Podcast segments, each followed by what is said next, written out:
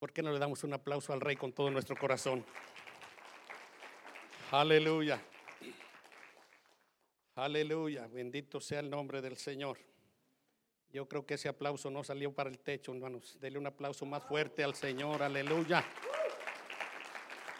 Gloria a Dios. Aleluya. Es una bendición, iglesia, estar con ustedes, ¿saben?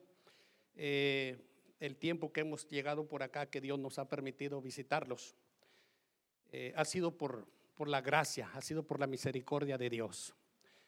La verdad que así es. Entonces, eh, nos sentimos contentos. Siempre que venimos a esta iglesia nos sentimos bien contentos, hermanos. Muy agradecidos porque es una iglesia que sabe amar, ¿verdad? Es una iglesia que sabe alabar, es una iglesia que sabe darle al Señor lo que, lo que a Él le pertenece. Dijo Jesús en una ocasión que fue tentado por fariseos, aunque siempre fueron mandados por los sacerdotes, ¿no? que eran, eran los que ocupaban el número uno. De ahí los, los fariseos y luego los escribas, los saduceos, y así se iba, ¿no? pero siempre eran comisionados por alguien más. El odio hacia Jesús, el resentimiento hacia Jesús y todo ese tipo de cosas. Y llevaron una moneda y dijeron, con esta verdad va a caer el, ese hombre llamado Jesús. Para usted y para mí ese nombre llamado Jesús es glorioso. Es hermoso el nombre de Jesús, hermano. Y le llegaron, le dijeron, Señor, traemos aquí un asunto contigo. Y Jesús dijo, a ver, ¿de qué se trata? Dinos de, quién es esta, este, si debemos de darle tributo a César, si debemos de darle honra, si debemos de glorificarlo, honrarlo. Y Jesús dijo, a ver, muéstrenme esa moneda. Y la ve, ¿verdad? Y le dice, ¿de quién es esta inscripción? La foto esa que viene, dijeron, pues de César. Y Jesús se les queda mirando y les dice, bueno, pues vayan y denle a César lo que es de César. Pero a Dios, entiéndelo bien, grábatelo bien, no nada más aquí, aquí. Y les da un tremendo mensaje. Ve y dale a César lo que es de César, lo que le pertenece, dáselo, dáselo. Pero Jesús le dijo, lo que es de Dios, dáselo a Él. Y Dios merece toda la gloria, iglesia. Dios merece toda la honra. Él merece toda la alabanza. ¡Uh, santo! Oiga, hermano, con esos cantos, danzo, danzo, danzo. ¿Por qué no? Si danzamos nos critican y si no danzamos también nos critican. Hermano, que nos critiquen por algo que valga la pena. Nuestro Dios no está muerto, iglesia. Salimos de ahí, los más de nosotros, salimos de un lugar de, de dioses muertos, de dioses paganos, abstractos. Y todavía hay dioses clavados a la pared. Usted y yo salimos de ahí, al menos en lo personal. No puede ser posible estar sentado, estar quieto, no puede ser posible no hablar, no adorar, no glorificar. Iglesia, nuestro Dios está vivo y Él merece toda la gloria, Él merece toda la alabanza, toda adoración, aleluya. Bendito su nombre para siempre. Mire, vaya abriendo su Biblia, hermanos, ah, por ahí en el capítulo 6 del libro de Josué. Aleluya. Yo dije, si hago un llamado a la iglesia y nos venimos al altar con esos cantos de adoración, aquí te nos hace, aquí amanecemos, hermano. Aquí amanecemos. ¿Sabe? Ha habido lugares donde, donde solamente es cuestión de adorar a Dios, de entregarnos a Él con todo nuestro corazón. Y sabe, hermanos, ha habido lugares donde, donde no hemos tenido que predicar la palabra, donde tenemos que hacernos a un lado. ¿Sabe por qué? Porque la presencia de Dios está y llena y Dios empieza a ministrar, Dios empieza a tocar, Dios empieza a bendecir, Dios empieza a hacer cosas gloriosas, Dios empieza a hacer cosas grandes. Lo hemos visto. empieza a sanar, empieza a responder peticiones, empieza, hermano, a curar heridas. El trabajo de Dios es hermoso. Y terminamos aquí en un tiempo de adoración con Él. Y el predicador, el predicador que Dios lo ayude. A veces no es tan importante el predicador, hermano. Bueno, Dios bendiga a mi pastor aquí, mi pastor Mancera, lo amo mucho, ¿verdad? Con todo mi corazón. Aleluya, pero eh, pues el aplauso lo merece el Señor, hermano. ¿sí? Él es el que merece el aplauso. Entonces, gracias, pastor. Gracias por, por ese cariño, ¿verdad? Por ese amor. Me acompaña el hermano Moisés. La esposa ahorita anda por allá en México, hermanos, en un trabajo. Eh, una hermana maravillosa, muy, muy trabajadora, hermanos, y este, tremenda, tremenda la hermana para el trabajo de Dios. Mi hija Estrellita también está conmigo en esta, en esta noche. Yo les decía el año pasado que Dios estaba trabajando, ¿verdad? Para, para que un día ella pudiera estar aquí conmigo. Y lo pusimos no de relieve, hermano, lo pusimos a manera de, de petición, en una credibilidad. Y cuando el diablo te dice que no, cuando el mundo te dice que no, cuando el pecado te dice que no, hey, falta consultar y falta la última palabra. No importa cuántas voces digan que no en la petición, en tu necesidad, en la manera de sanidad esa, esa herida, esa llaga, ese pulmón, ese riñón, hermano, ese cáncer. No importa cuántas cosas, cuántos doctores digan que no, mira, Dios en su palabra tiene la última palabra. Qué tremendo es nuestro Dios, qué hermoso es nuestro Dios. Un Dios muy fácil de enamorarnos de Él. Un Dios hermoso, un Dios glorioso. Por eso es fácil enamorarnos del Señor, por lo lindo que Él es. Cuando te topas con alguien así que es serio en toda la extensión de la palabra, hermano, eh, eh, un personaje como él, sin rejuego, sin eh, mancha, sin...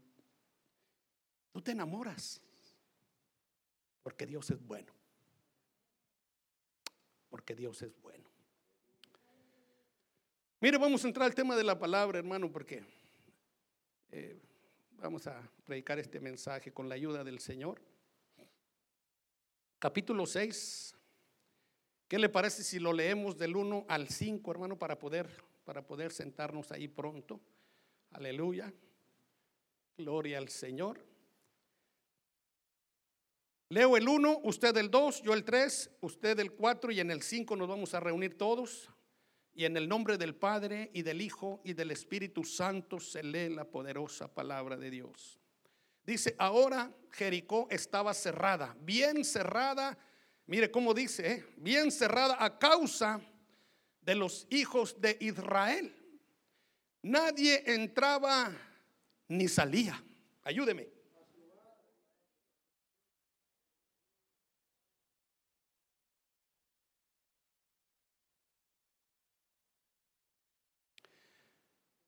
Rodearéis pues la ciudad todos los hombres de guerra, yendo alrededor de la ciudad una vez, y esto haréis durante seis días.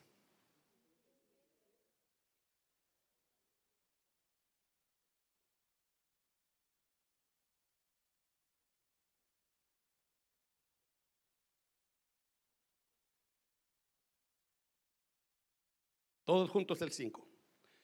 Y cuando toquen prolongadamente el cuerno de carnero, así que oigas el sonido de la bocina, todo el pueblo gritará a gran voz y el muro de la ciudad caerá. Entonces subirá el pueblo, cada uno derecho hacia adelante. Santo. Vamos a orar en esta noche, iglesia. Padre, te adoramos en esta noche. Tu palabra, Señor, siempre es poder, tu palabra es vida. Tu palabra siempre, Señor, está para bendecirnos. Tu palabra siempre nos levanta, tu palabra siempre, siempre trae bendición a nuestras vidas, a tu pueblo, a tu iglesia, Señor, al caído, al necesitado.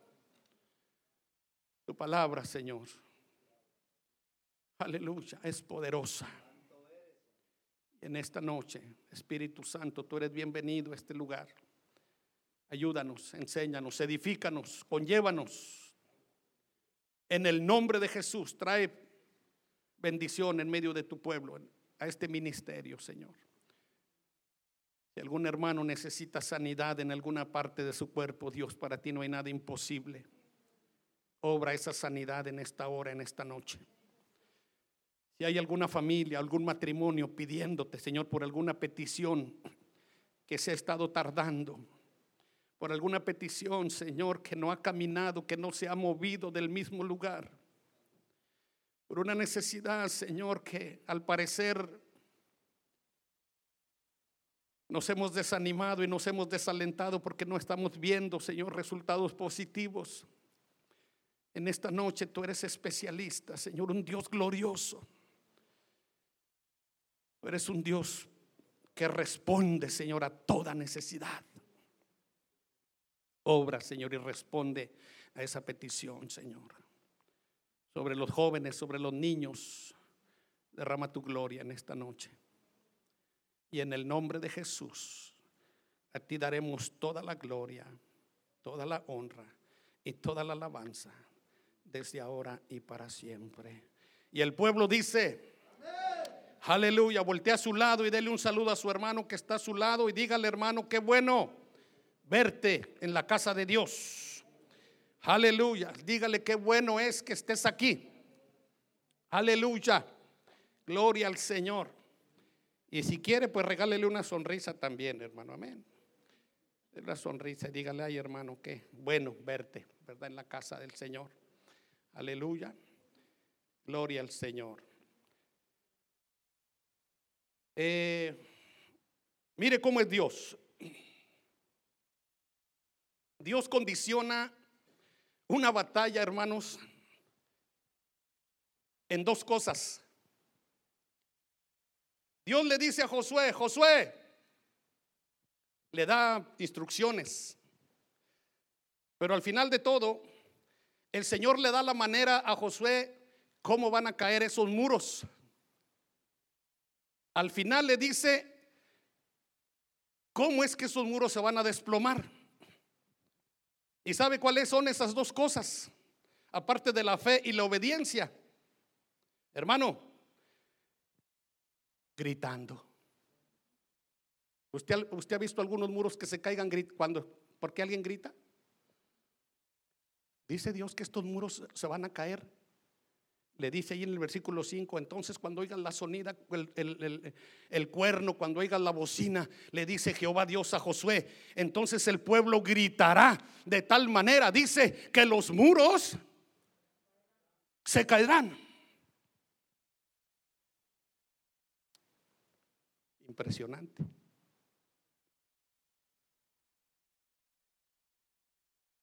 Yo no sé cuántos traen un grito de júbilo en esta noche. Dios quiere oír un grito de júbilo en esta noche. No, se escucha, hermano. Si usted no grita, los muros no van a caer. Es tremendo, ¿no? Cualquier persona le diría a Josué, José, mira, tú estás un poquito, estás mal de la cabeza, Josué. Hoy en día, eh, para tumbar esos muros, recuerde, la ciudad dice estaba cerrada, bien cerrada a causa de los hijos de Israel. Oiga, la ciudad prepotente, la ciudad engreída, la ciudad orgullosa de Jericó, una ciudad que espantaba a sus enemigos, una ciudad que no tenía rivales, una ciudad que siempre era vencedora, una ciudad que siempre era victoriosa como Jericó. ¿Sabe cuál era su principal escudo para la victoria? Hermano, el espesor, lo grueso de esos muros. Eh, eh, eh, es tanto así que dicen los estudiosos a, la altura más alto que esto que tenemos aquí, Aparte de eso, un espesor. Hay quienes dicen que cabía una carreta de ida y cabía una carreta de venida, es decir, como si usted fuera en su carro para allá y otro carro viniera para acá. Todo alrededor del muro. Dese cuenta el espesor de ese muro, lo terrible, lo tremendo, lo fortificado que estaba esa ciudad de Jericó. Detrás de esos, de esos grandes muros Imagínense, la ciudad siempre salía victoriosa, siempre salía eh, eh, vencedora, pero en esta ocasión una ciudad que nunca cerraba las puertas ante sus enemigos, una ciudad que siempre salía victoriosa, Jericó. Ahora dice la palabra, sus puertas están cerradas y lo recalca la palabra en el libro de Josué y dice, bien cerradas. ¿A causa de quién? A causa de los hijos de Israel. Pero no era tanto por causa de los hijos de Israel, iglesia, sino que era por el Dios de Israel. El Dios de Israel es Jehová, el Dios de los ejércitos. Un Dios glorioso. Aleluya. Ese es tu Dios y es mi Dios también. Oh, cuando ya estaba mirando esto, hermano, digo, Señor, qué tremendo hoy en la actualidad para desplomar esos muros para tumbarlos y para poder entrar a la ciudad de Jericó, habría que llamar eh, eh, eh, al, ejército de Rusia, ¿verdad? Con, con, toda su artillería, sus helicópteros y, oiga, tantos tanques blindados y, y ponerse ahí enfrente de los muros y pam, pam, empezar a, oiga, que empiecen ahí los disparos de los, de los ah, por arriba, los, en, el aire, los helicópteros disparando ahí las bombas, ¿verdad? para poder tumbar esos muros. Oiga, Dios tiene una estratégica diferente, Dios trabaja de una manera diferente. Aleluya. No importa el espesor de los muros, dice Jehová. Josué, no te espante el espesor de los muros. Josué, no te inquietes por lo grueso de los muros. No tengas temor, Josué, de esos muros, dice Jehová. Yo soy tu Dios. Yo soy el Dios de Abraham, el Dios de Isaac y el Dios de Jacob. Aleluya. Muchas de las veces, iglesia, aunque estamos dentro de un lugar santo, gloria al Señor y somos gente privilegiada, dígale a su hermano, eres privilegiado. La iglesia de Jesucristo es una iglesia privilegiada, mi hermano. Somos privilegiados. A veces tenemos nosotros esos muros arraigados, cimentados en el, en el alma, y, hay muros que no quieren caer, que no se quieren desplomar, que no se quieren ir. Todavía vivimos en un mundo eh, eh, aterrador, en un mundo triste, frío, caótico. Todavía estamos en un mundo, mire, tenemos los pies sobre la tierra. Todavía hay problemas, iglesia. Todavía hay pecado. Estamos en un mundo todavía de pecado. Estamos en un mundo todavía de deficiencia. Estamos en un mundo, dicen algunos, hermano Puebla, es que este mundo está colapsado. Le digo, a ver, espérame, espérame. Este mundo ya colapsó desde hace cuándo, hace mucho tiempo, le digo. Ya no esperes a que esté colapsado. Este mundo ya se colapsó. ¿Desde cuándo? Tiene años. Lo importante y lo glorioso es que en este mundo Dios todavía tiene su pueblo. Dios todavía tiene, tiene una iglesia que le ama, una iglesia que le adora, una iglesia que le da gloria, una iglesia que honra el nombre de Jesús. Aleluya. Oh, santo es el Señor. Santo es Dios. Aleluya. Es necesario que esos muros caigan, se desplomen, se desaparezcan ¿Para qué? Hermano, para que haya una verdadera alabanza, una verdadera adoración, una verdadera entrega a un Dios que lo merece todo.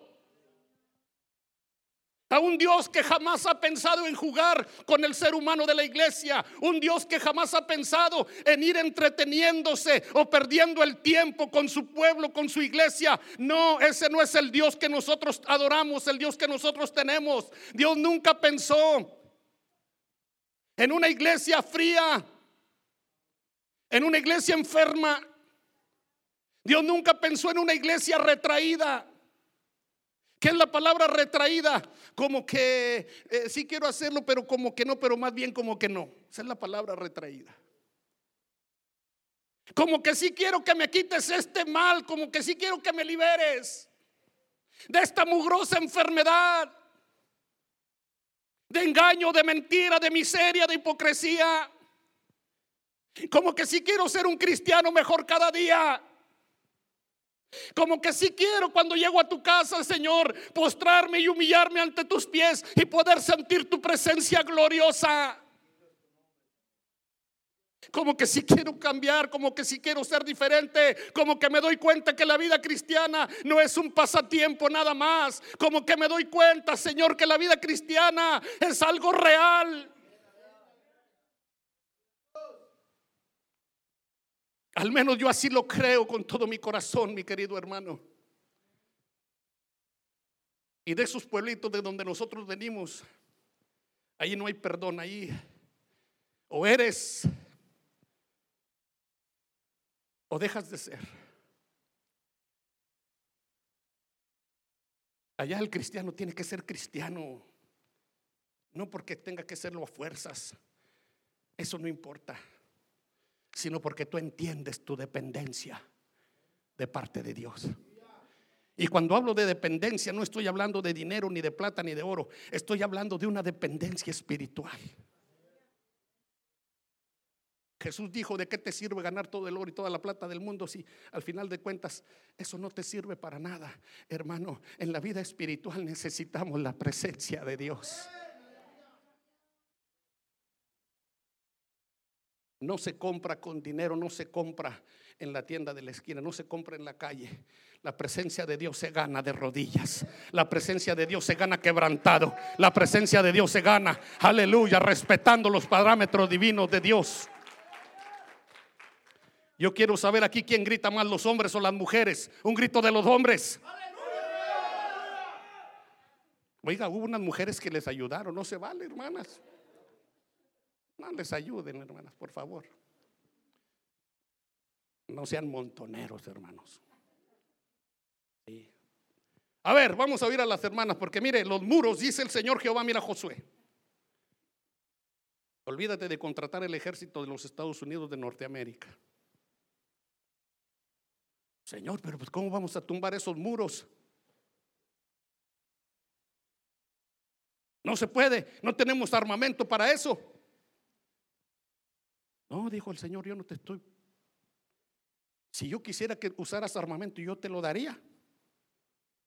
Pero Josué no es así el asunto.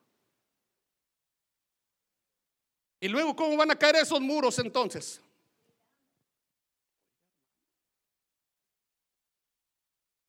Pero Dios condiciona, antes de gritar, Dios condiciona dos cosas, la fe y la obediencia. Son dos cosas muy diferentes.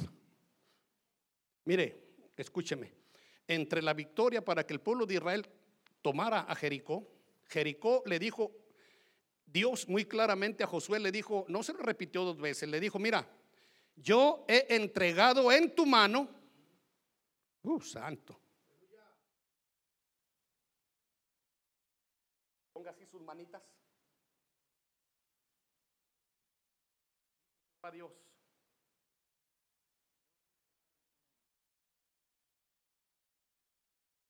tus manos en esta noche están vacías, mi hijo, mi hija. Quizá tus manos en esta noche han experimentado cosas no muy agradables. Quizá tú has visto que tus manos no se han llenado del favor y de la gracia y de la misericordia de Dios. Pero en esta noche Jehová Dios le dijo a Josué, yo he entregado ese problema, esa dificultad, esa enfermedad, esa petición, eso que tanto estás esperando de parte de Dios. Esa respuesta que ya urge que, que sea ya, eh, que llegue a tu vida, que llegue a tu corazón, que ya esté dentro, dentro de ti. Oiga, dice el Señor Josué, he puesto todo en tus manos. Doy mi palabra, dice el Señor Jehová, te doy mi palabra, que está condicionada a la fe y a la obediencia. Hermano,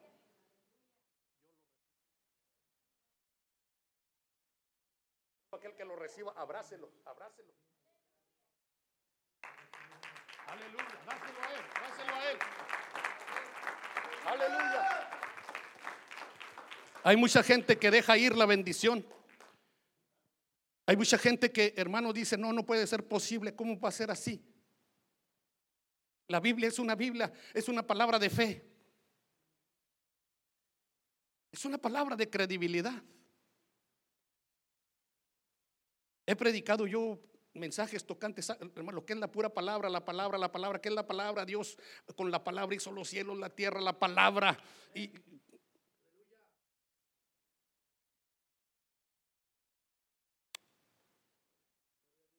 Estábamos predicando anoche, hermanos, a una iglesia que se llama eh, Nuevos Caminos.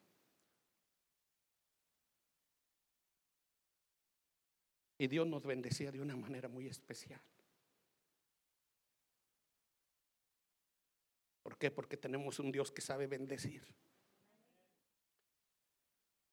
Y si usted dice, no, pues es que el hermano Puebla está predicando, es que el hermano Puebla que viene de Durango, de un pueblillo.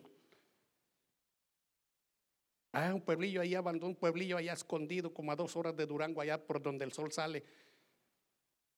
No, hermano.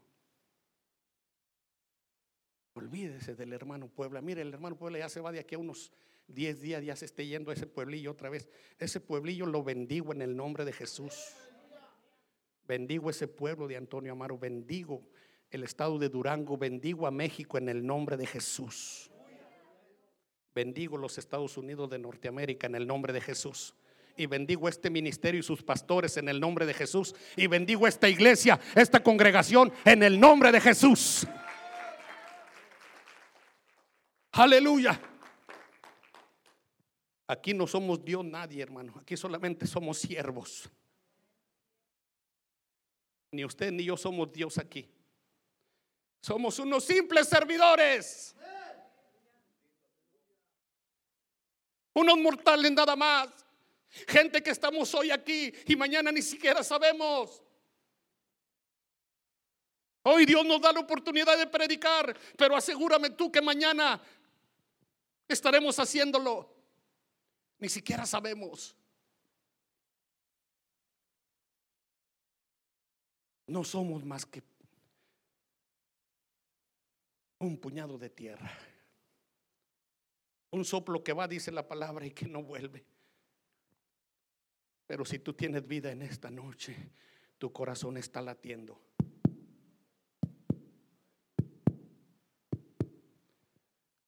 Dale la gloria que Él se merece. Aleluya. Dale gloria, dale alabanza, dale adoración. Dile cuán hermoso es, dile cuán grande es, dile cuán digno es su nombre.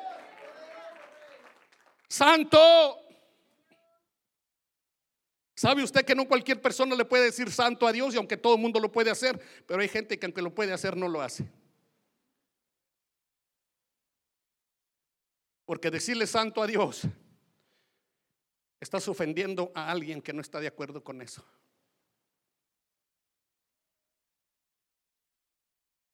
Decirle santo a Dios no es tampoco decirlo de los dientes para afuera.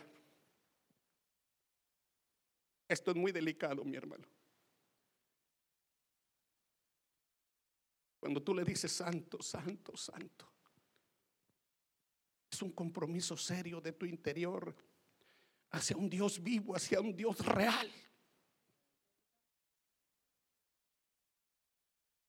Es el Dios de la Biblia. Es el Dios que hizo el cielo, el Dios que hizo la tierra. Es un Dios majestuoso. Yahweh, Rafa, Elohim. Shaddai, Jireh, Adonai se manifestará. Son nombres divinos.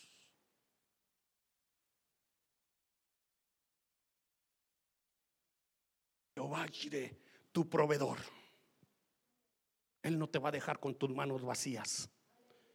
Él es Jehová Jireh. Él es tu proveedor. Él es un Dios que provee. Él es un Dios bueno. Es un Dios rico en misericordia. Es un Dios que es dueño de todo el oro, de toda la plata.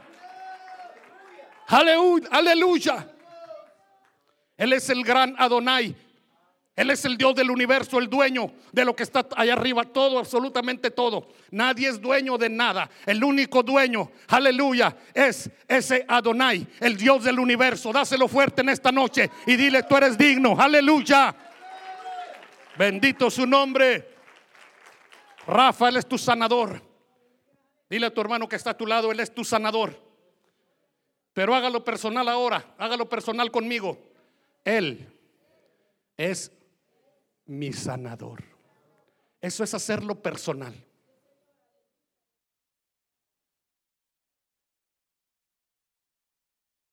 Hermano, ha habido lugares donde solamente, escúcheme, donde solamente hemos adorado el nombre de Dios. Pastor, usted sabe de estas cosas. Es sorprendente. Solamente se viene la iglesia, nos unimos todos, nos abandonamos, nos sumergimos en Él Empezamos a adorarlo. Empezamos a engrandecerlo. Empezamos a reconocer. Nuestra conciencia empieza a reconocer su grandeza, su majestad, su dominio. Y cuando menos lo esperamos, ya está uno hablando en lenguas allá. Otro ya está postrado aquí. Otro está siendo sanado. Otro Dios le está respondiendo sus peticiones. Otros, aleluya, hermano, peticiones. Aleluya. Cosas tremendas. Y esto no es maravilla, no, es, es, algo, es algo normal en ese Dios que usted y yo tenemos. Es algo normal en Él. ¿Cómo tumbaría usted esos muros de Jericó, mi hermano? A ver, Deme estrategias. A ver, hermano, aquí, ¿cómo tumbaría usted sus muros? Dígame, hermano, así rapidito.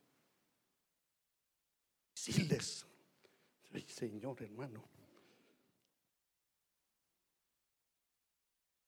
Siles, sí, pues bien dicho, bien contestado. Yo, pues, hermano, todos pensaríamos lo mismo. A ver, una hermana, una, una hermana, este, ¿cómo tumbaría usted esos, muros? Una hermana que, conteste, a ver.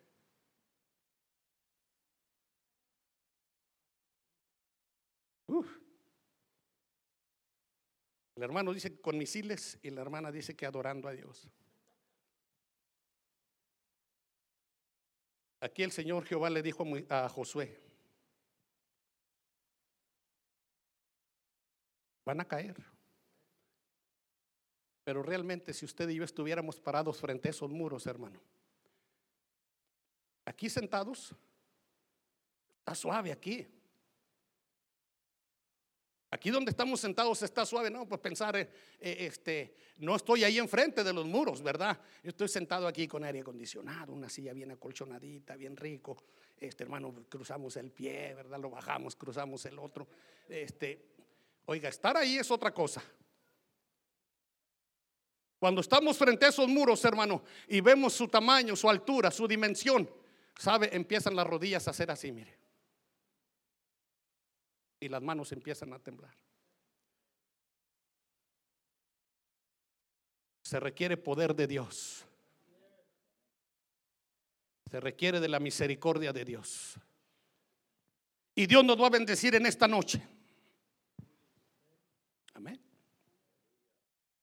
Dios nos va a bendecir en esta noche. Aunque el diablo no le guste, Dios nos va a bendecir en esta noche. Aleluya.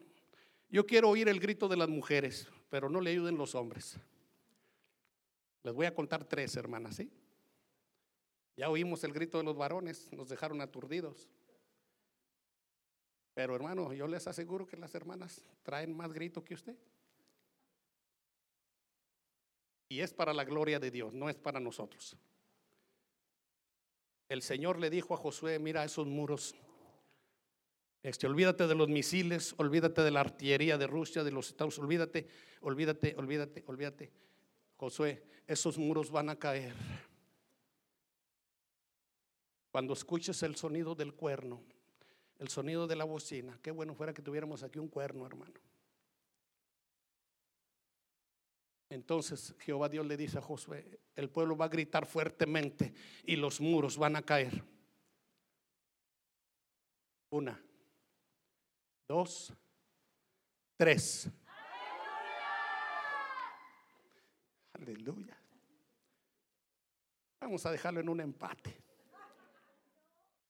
Ah, no, hermana. Ah, ganaron las hermanas. Gloria al Señor. Déselo a Él con todo su corazón, hermano. Déselo a Él. Aleluya. Bendito sea el nombre del Señor. La lógica del hombre, la lógica del mundo, la lógica, hermano, de la psicología, no aplica contra la lógica de Dios. Nunca. Jamás.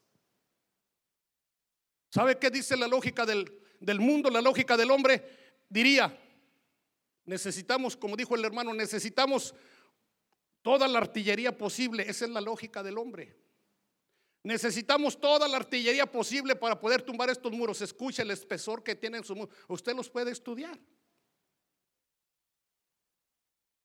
Una carreta de ida y otra carreta de venida no es cualquier cosa. Ahora su altura no es cualquier cosa.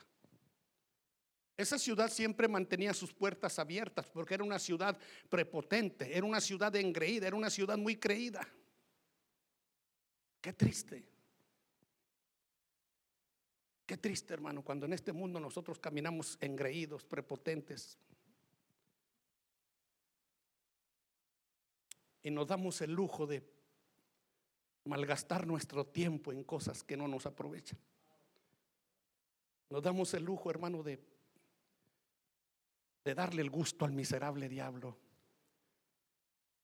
Nos damos el gusto de participar todavía en pecados, en infidelidades, en deslealtades, en desobediencias. Y aquí no aplica.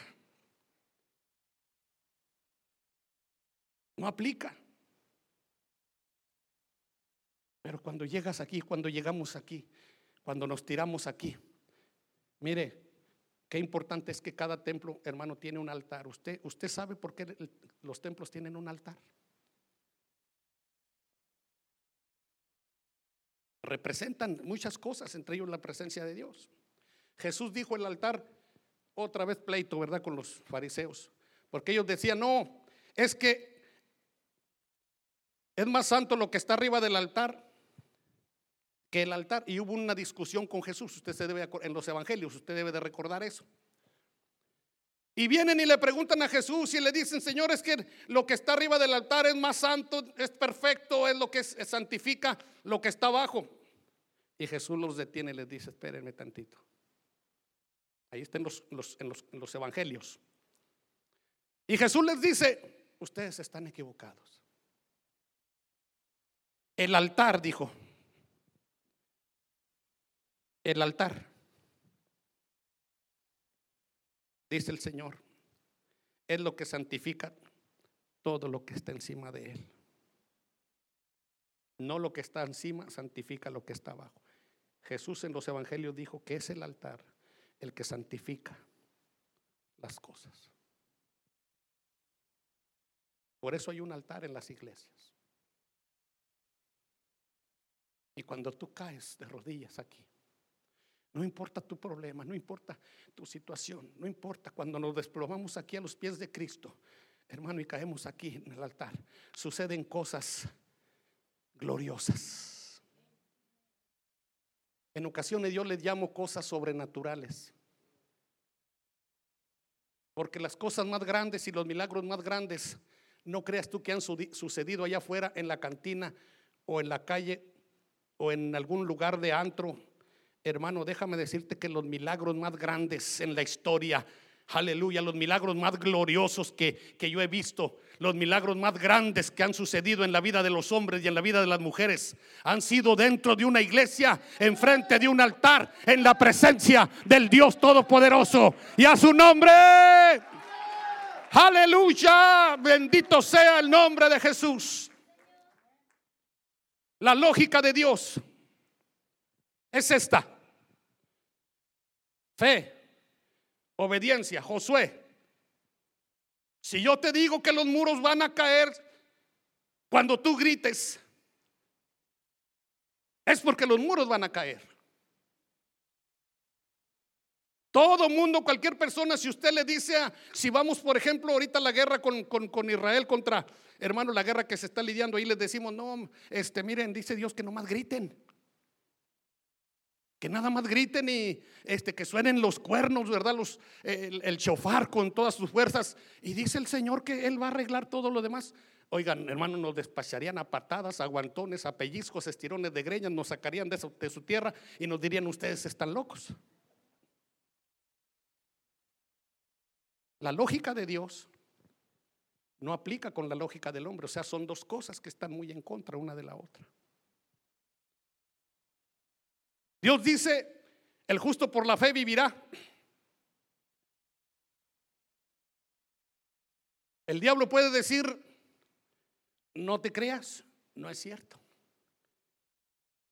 Tú vas a vivir, aunque sigas llevando una vida de pecado, de miseria, de oscuridad, este, una vida como que de repente eres cristiano y como que de repente no eres, y otra vez de repente eres una cristiana, buena cristiana, de repente no eres ni cristiana, ni no sé. Eh, eh, puedes vivir así de esa manera, esa es la lógica del enemigo, así te la puedes llevar, así puedes vivir.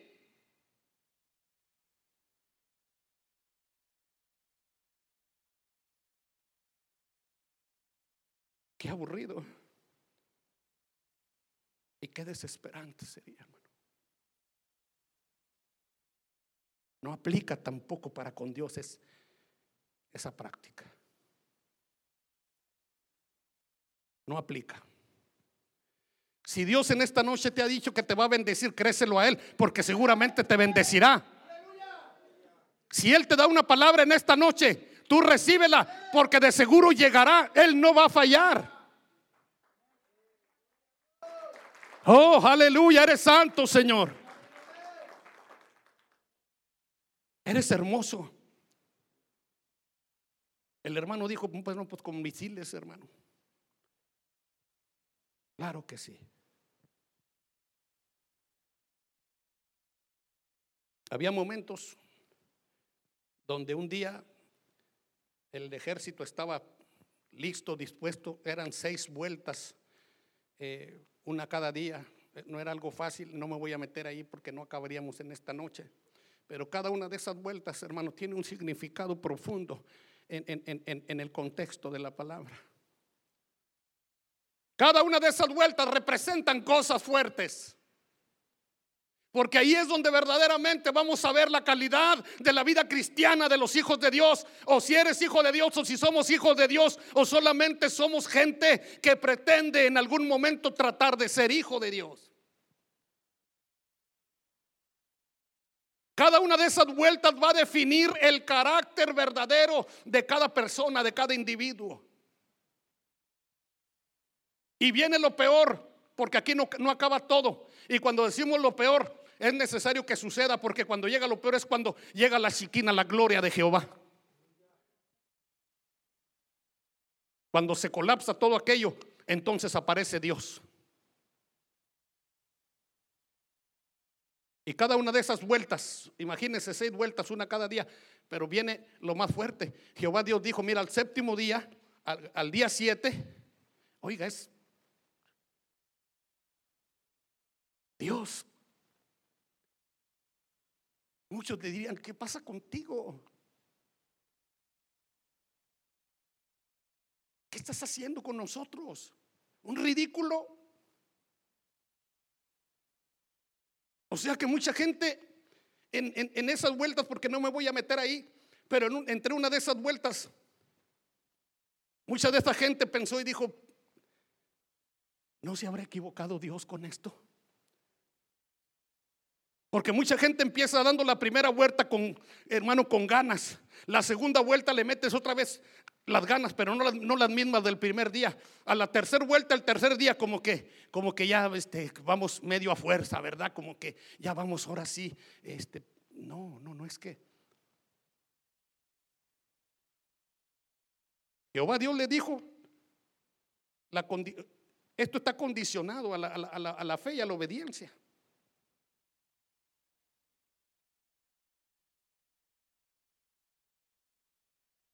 Por eso muchas de las veces en nuestra vida cristiana, hermano, mire, no sucede lo que tendría que suceder. Dios está listo para obrar, Dios está listo para moverse, Dios está listo para hacerlo. Créame lo que Dios en esta noche está listo para hacerlo. Él no tiene problemas con eso. Déjame decirte que Él es un Dios fiel. Y aunque tú y yo seamos infieles, no por eso Él va a dejar de ser fiel. Porque tú y yo seamos infieles, Dios va a decir, no, pues, pues el pastor Puebla ya es un, es un infiel de primera. No, pues yo también me voy a desanimar. No. Yo puedo ser infiel. Usted puede ser infiel, pero déjeme le digo, Él sigue siendo fiel a su palabra, sigue siendo fiel a sus promesas, Él sigue siendo un Dios glorioso. ¡Uh, santo! Está hermoso esto, hermano. Es un deleite. Es un deleite.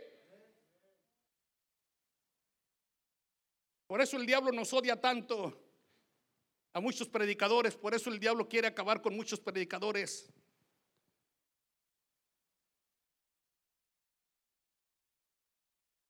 Porque sabe perfectamente, hermano.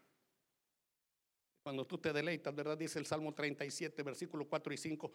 ¿Alguien se lo sabe de memoria estos dos versículos? Dígamelo así rápido. Salmo 37, versículo 4 y 5. Deleítate. Aleluya. Deleítate a sí mismo en Jehová y Él te concederá las peticiones de tu corazón. Y dice el 5, encomienda en Jehová tu camino y confía en Él, porque Él, porque Él hará. Vamos terminando. Vamos terminando, porque hermano, yo voy, voy, voy adelantándome mucho para poder terminar este mensaje. Pues vamos a terminar. Es un asunto que nunca se termina.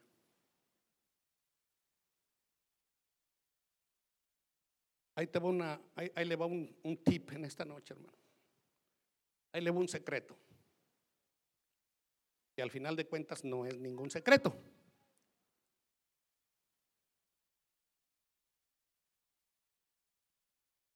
Ahorita que el pastor habló en inglés, hermano, lo que yo dije ahí fue porque me lo aprendí en ese ratito, no crea que porque yo sepa hablar en inglés. Pero dicen los americanos, listen to me. Ay, Señor, ayúdame, Padre. Listen to me, hermano, escúcheme.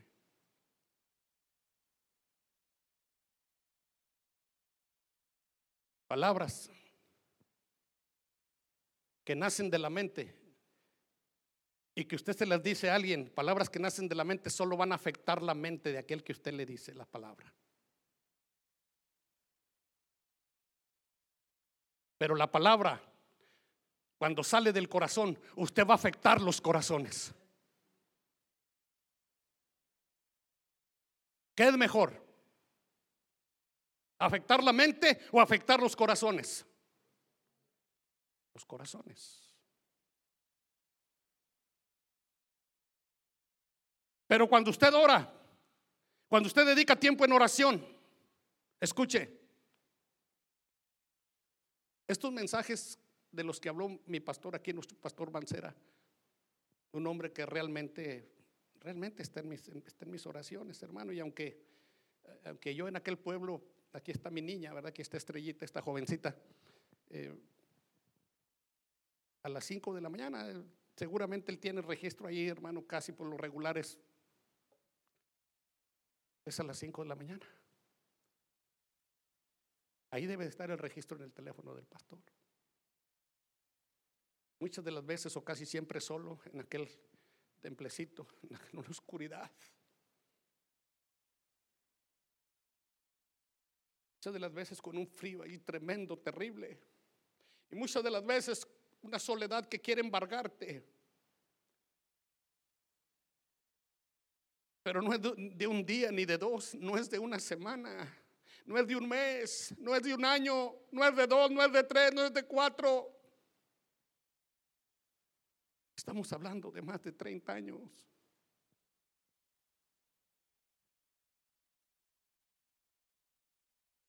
Ahí. Muchas de las veces pensando que ha sido olvidado por todos.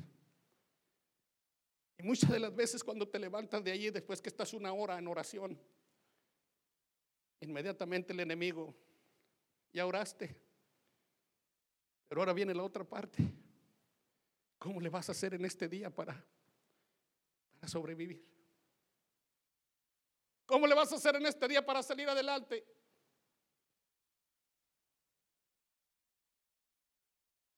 No hay quien se acuerde de ti. Vas y predicas allá, la Unión Americana, los Estados Unidos de Norteamérica, predicas y tantas cosas. Inclusive el miserable diablo me ha dicho, yo sé que ha habido milagros que Dios ha hecho que tú no has visto.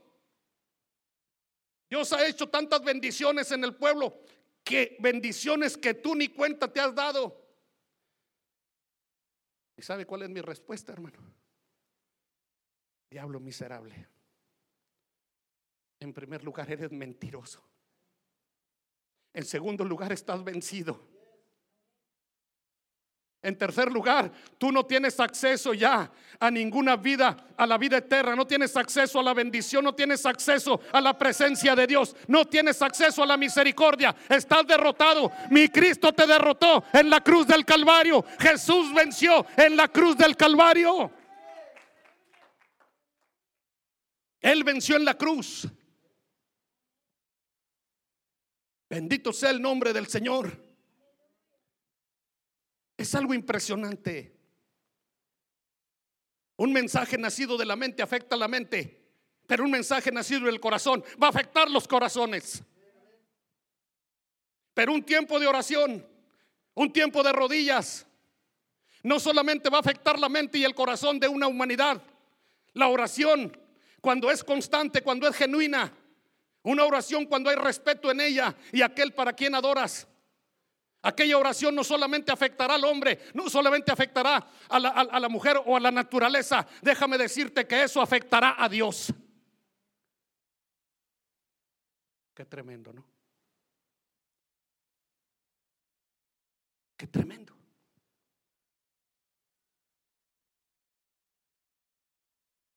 Afectar al hombre, afectar a la mujer, afectar tiene que ser afectado el corazón con la palabra. Cuando hablamos de un corazón afectado, porque a lo mejor no se entiende la palabra afectado, a lo mejor estamos mirando de otra manera. Hablar de un corazón afectado ha sido, estamos hablando de un corazón que ha sido tocado por la palabra de Dios. Un corazón que se ha abierto y que la palabra ha entrado para bendecirlo, para santificarlo, para hacer de aquel corazón un cambio glorioso, un cambio positivo para transformarlo, para renovarlo, para quitar lo que no sirve, lo que está estorbando, lo que no deja fluir, aquella parte divina. Eso es afectar. Dios no está de acuerdo. Cuando Dios ocupa un lugar, Él lo quiere absolutamente para, para Él. Lo quiere para gloria suya, lo quiere para honra suya. Y dice la palabra que Dios no comparte su gloria absolutamente con nadie. A Él sea toda la gloria. A Él sea toda la honra. A Él sea toda la alabanza. Oh, santo. Ahí en esos pueblitos, hermano, en esos pueblitos. Ahí estamos anclados. Dando batalla. Tengo una petición delante de Dios. Necesito, quiero un equipo, hermano, de bocinas. Es una petición fuerte delante de Dios. Yo estoy saliendo los sábados allá a la plaza. La plaza es, es un lugar que ocupa toda una manzana en ese pueblo. Y lo dejé de hacer un tiempo, lo retomé nuevamente por falta de equipo. Y porque muchas de las veces no falta quien, aunque son, no podemos decirlo, ¿verdad? a veces hay grabaciones y todo eso y tenemos que tener mucho cuidado. Pero muchas de las veces hay muchos diablos que no están de acuerdo que tú lo hagas.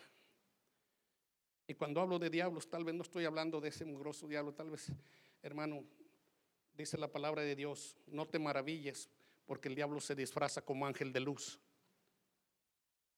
Y dice Santiago, y no es maravilla. O sea, no te maravilles con eso. Y no falta quien Como le decían a Bartimeo, cállate, cállate, cállate, deja, deja a Jesús que avance. Tú eres un pobre ciego miserable, tú no alcanzas misericordia. Tú, el ser ciego era una maldición, eres un maldito. En otras palabras, para ti no hay cura, para ti no hay sanidad. Oiga, cuando le dijeron eso, aquel ciego hermano se levanta y empieza a gritar con todos sus pulmones, con toda su fuerza. Jesús, hijo de David, ten misericordia de mí. Tabillando que se cae. No me voy a meter en esto, no. Jesús regresó. O sea, le dijo a sus discípulos, ah, tráiganmelo, allá hay alguien que.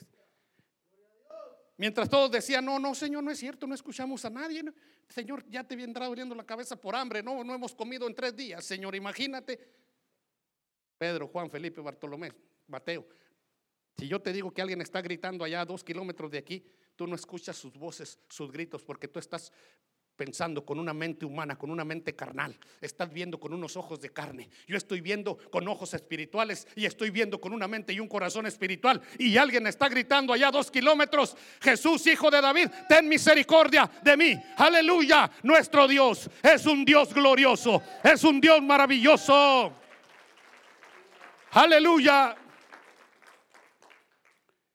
¿Y a qué hora va a terminar, hermano Puebla? Vamos terminando, pastor. Esto nunca se acaba, hermanos. Termino.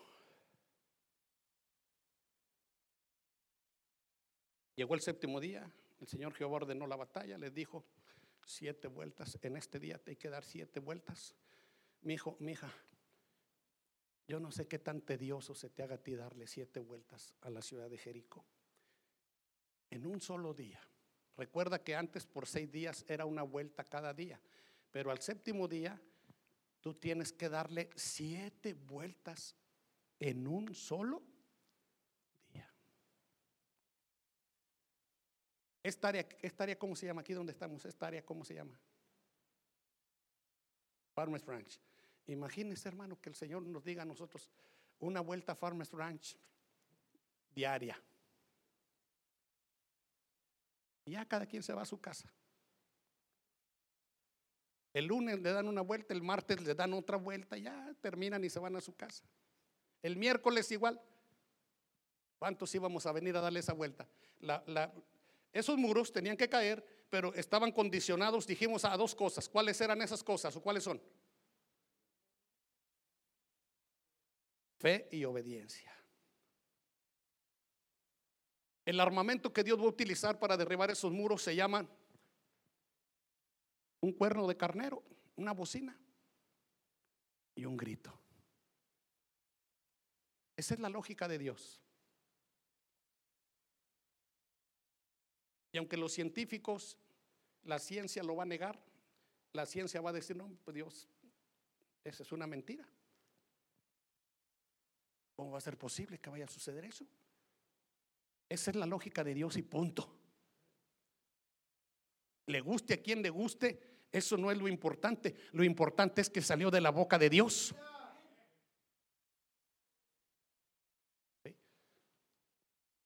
Salgo yo los sábados, hermano, porque en mi pueblo llega el pueblo de allá, el pueblo de allá, el pueblo de allá, de acá y de acá. Y es un tianguis, aquí le dicen pulga, se junta la gente nada más los días sábados por la mañana. Eh, llega un gentío los sábados y, sale el hermano Puebla, hermanos, ahí con este, un par de bocinas que tienen por ahí. Y le doy batalla en el nombre de Jesús. Y allí me ve usted predicando todos los sábados, ahí en la plaza, eh, todo ese montón de gente. Que tal vez ni atención te pongan, otros sí, otros te critiquen, otros te maldecirán, pero habrá quienes digan, ah, qué bueno lo que estás haciendo. Por sí o por no, tú sigue predicando la palabra sigue adelante. Y tengo esa petición delante del Señor, hermano. Un equipo de bocinas que puedan, que se escuchen para la gloria de Dios. Y usted me va a ayudar a orar por eso. No tenemos sillas en la iglesia, están, son unas sillas de plástico ya muy viejas, hermano, tienen más de 20 años ahí. Y son unas sillas que muchas de ellas, cuando se sienta o nos sentamos, se, se abren de las patas y ¡pum! nos damos el. Literalmente. Es cierto. Hay un hermano por aquí, un pastor de apellido Lemos, que estuve predicando con él eh, este viernes que viene, va a ser dos semanas. Y sin más ni menos, yo todavía ni siquiera le decía nada, hermano, cuando él me dijo, pastor, usted necesita sillas. Y me le quedé viendo así, hermano. Y dice, tengo ahí 40 sillas, casi están nuevas. Casi están nuevas, por no decirle que están nuevas, pastor son suyas. Ya el Señor me dijo que son suyas. Bueno, dije, gloria a Dios. Y pensé yo en mi corazón y dije, Señor, pues ya me dieron esas sillas, pero ahora cómo me las llevo. Es que una cosa es que te den algo, hermano, y otra cosa es hacerla llegar para allá.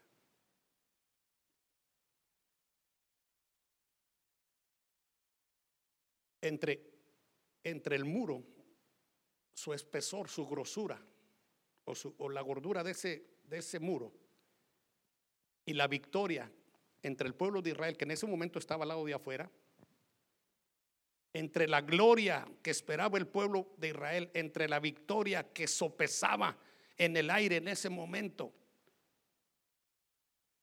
entre esa victoria, ese triunfo, se interponía el muro. Entre esas dos cosas está el muro en medio. Entre nuestro milagro, entre nuestra sanidad, entre nuestra petición, entre que esperamos que Dios responda a esas cosas gloriosas, hermano, esas cosas que están estancadas, tal vez haya eh, eh, documentación, tal vez haya papeles, hermano, por ahí estancados de años, de tiempo, como que ya se enmohecieron en alguna oficina. Oiga, entre esa victoria para recibirla, entre ese gozo, esa alegría, esa tranquilidad, esa paz, saborear esa victoria que de parte de Dios va a llegar a tu vida, está la fe y la obediencia. Está en que tú sigas adelante, está en que tú no te detengas.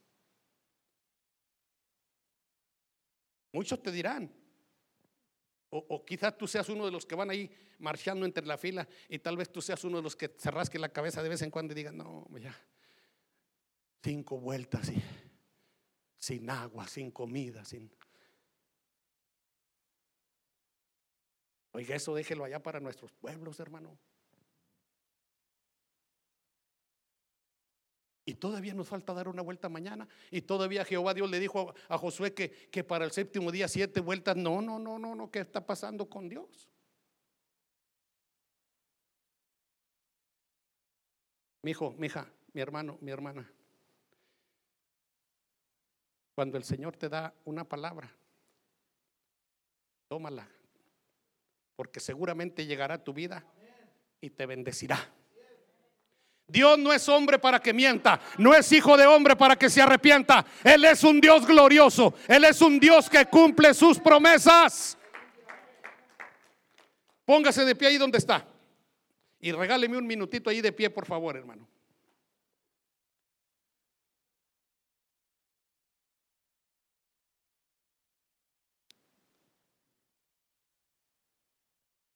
Recuerde que para que Josué fuera el segundo después del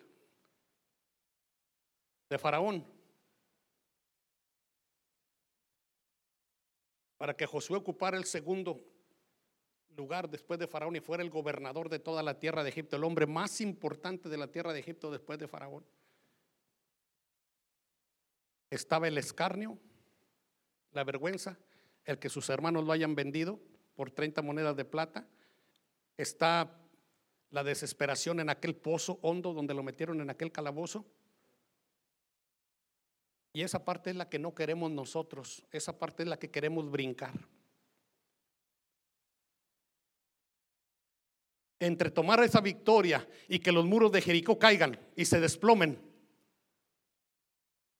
y tomar una victoria grande y saborearla, y que tú puedas engrandecer el nombre de Dios con toda libertad y te desmayes en su presencia.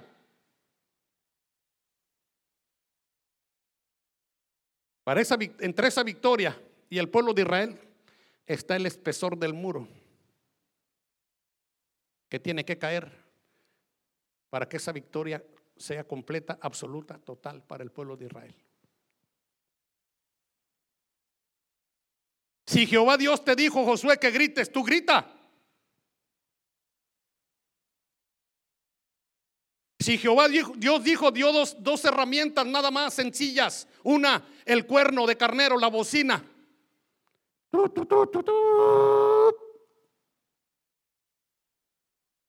Y gritar. Nos cuesta mucho hacer eso, hermanos.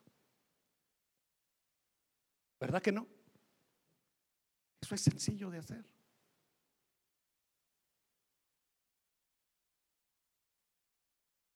Y me adelanto y termino. Y le dijo el séptimo día, siete vueltas.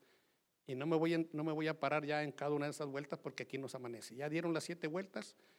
Y luego dice Josué, le dice Jehová Dios, ahora sí, Josué, ordena el arca, ordena el sacerdocio levítico, ordena los cantores, le da instrucciones al pueblo. Y ahora sí les dice, prepara, prepara al pueblo.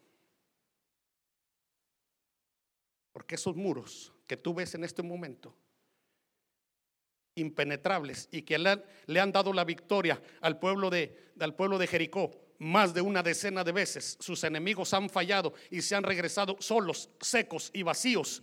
Josué, es tiempo de cambiar las cosas esos muros van a caer.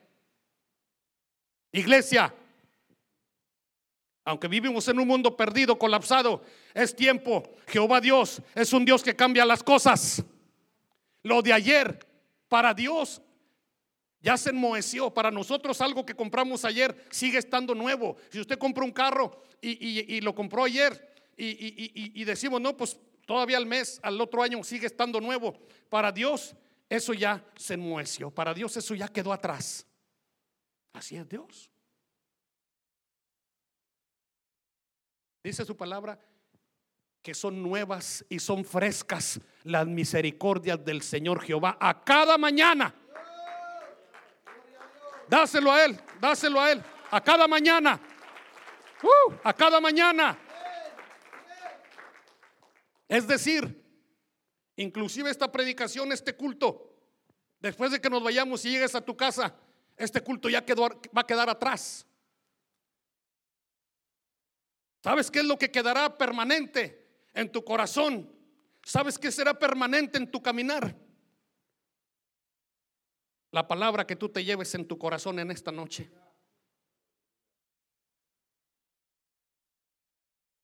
Mañana seguirá fresca, pasado mañana seguirá fresca, a un año seguirá fresca. La palabra de Dios no se enmuece.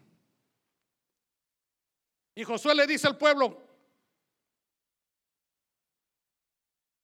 cuando yo les diga griten, ustedes van a gritar. No, el pueblo hermano estaba, ya, vamos a ver eso. ¿Qué le parece si gritamos para que los muros caigan, hermanos?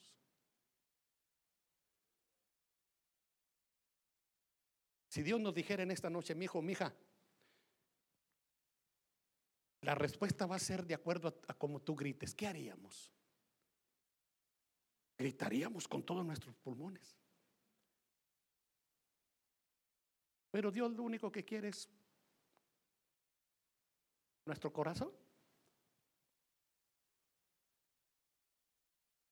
Y Josué le dijo al pueblo, gritad, y empezó a sonar la bocina, empezó a sonar el cuerno. Y el pueblo pegó un grito. Dice que hermano que hasta la tierra se, estremecía, como que temblaba la tierra al grito del pueblo de Israel. Dice hermano que parecía que la tierra, ¿verdad? Temblaba. Porque eran miles de miles de gargantas gritando un grito de júbilo. Ese era un grito de victoria. Ese era un grito de fe. Era un grito de credibilidad. Era un grito en el nombre de Jehová de los ejércitos. Era un grito para la gloria del que está sentado en el trono. Era un grito para aquel que prometió y dijo los muros caerán. Cuando tú grites, cuando el cuerno de carnero suene en esta noche, en el nombre de Jesús Dios, los muros caen y tu pueblo, la iglesia, somos una iglesia victoriosa, somos una iglesia bendecida, somos una iglesia, aleluya, próspera. ¡Uh, aleluya! ¿Por qué no da un grito de júbilo en esta noche? Aleluya. De lo más fuerte.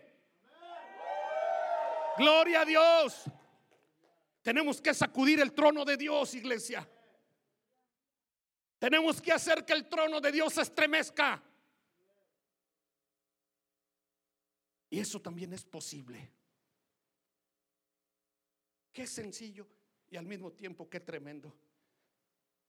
Seres humanos, seres mortales, de rodillas, hermano. Y eso hace que ahí arriba sucedan cosas fuera de lo normal. Si no, no estaríamos aquí. Dicen los contrarios, dicen algunos estudiosos, aún dentro, gente dentro de, nuestra, de nuestro camino, dentro de nuestra, de nuestra cobertura, los exégetas, los eruditos, se rascan la cabeza diciendo, algunos sí se desplomaron los muros, pero hay muchos escritores que dicen que el muro, cuando el pueblo gritó y sonó el cuerno de carnero, dicen muchos que el muro se fue para adelante hacia, hacia la ciudad de Jericó con todos sus cientos y miles de toneladas que se desplomó hacia el pueblo de Jericó. Allí empezó la batalla. Otros dicen que no, que los muros se fueron para el lado donde estaba el pueblo de Israel. Y otros dicen que no fue así, ni para atrás ni para adelante. Hay otros que dicen en, sus escritos que la tierra se abrió todo alrededor de Jericó donde estaban los muros cimentados y que la tierra se tragó los muros y se fueron, se hundieron para abajo y quedó libre el camino para el pueblo de Israel. ¿Usted qué cree? Hermano, lo importante es que en los muros se desplomaron a la palabra de Jehová, a la palabra de Dios, los muros fueron deshechos y eso es lo que importa. A su nombre la gloria.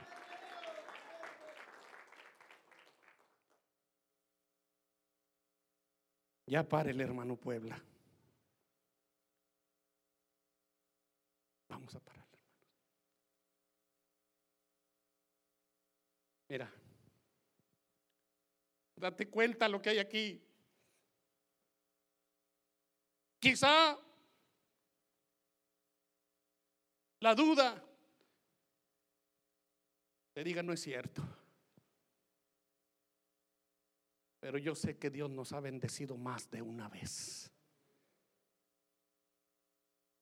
Y en esta noche, yo te invito a que dejes esa banca, dejes ese asiento. Yo no sé si el grupo nos puede ayudar con esos cantos tan gloriosos, hermano, eh, eh, eh, que nos puedan ayudar con algún canto de adoración, hermano. Deje su banca, véngase.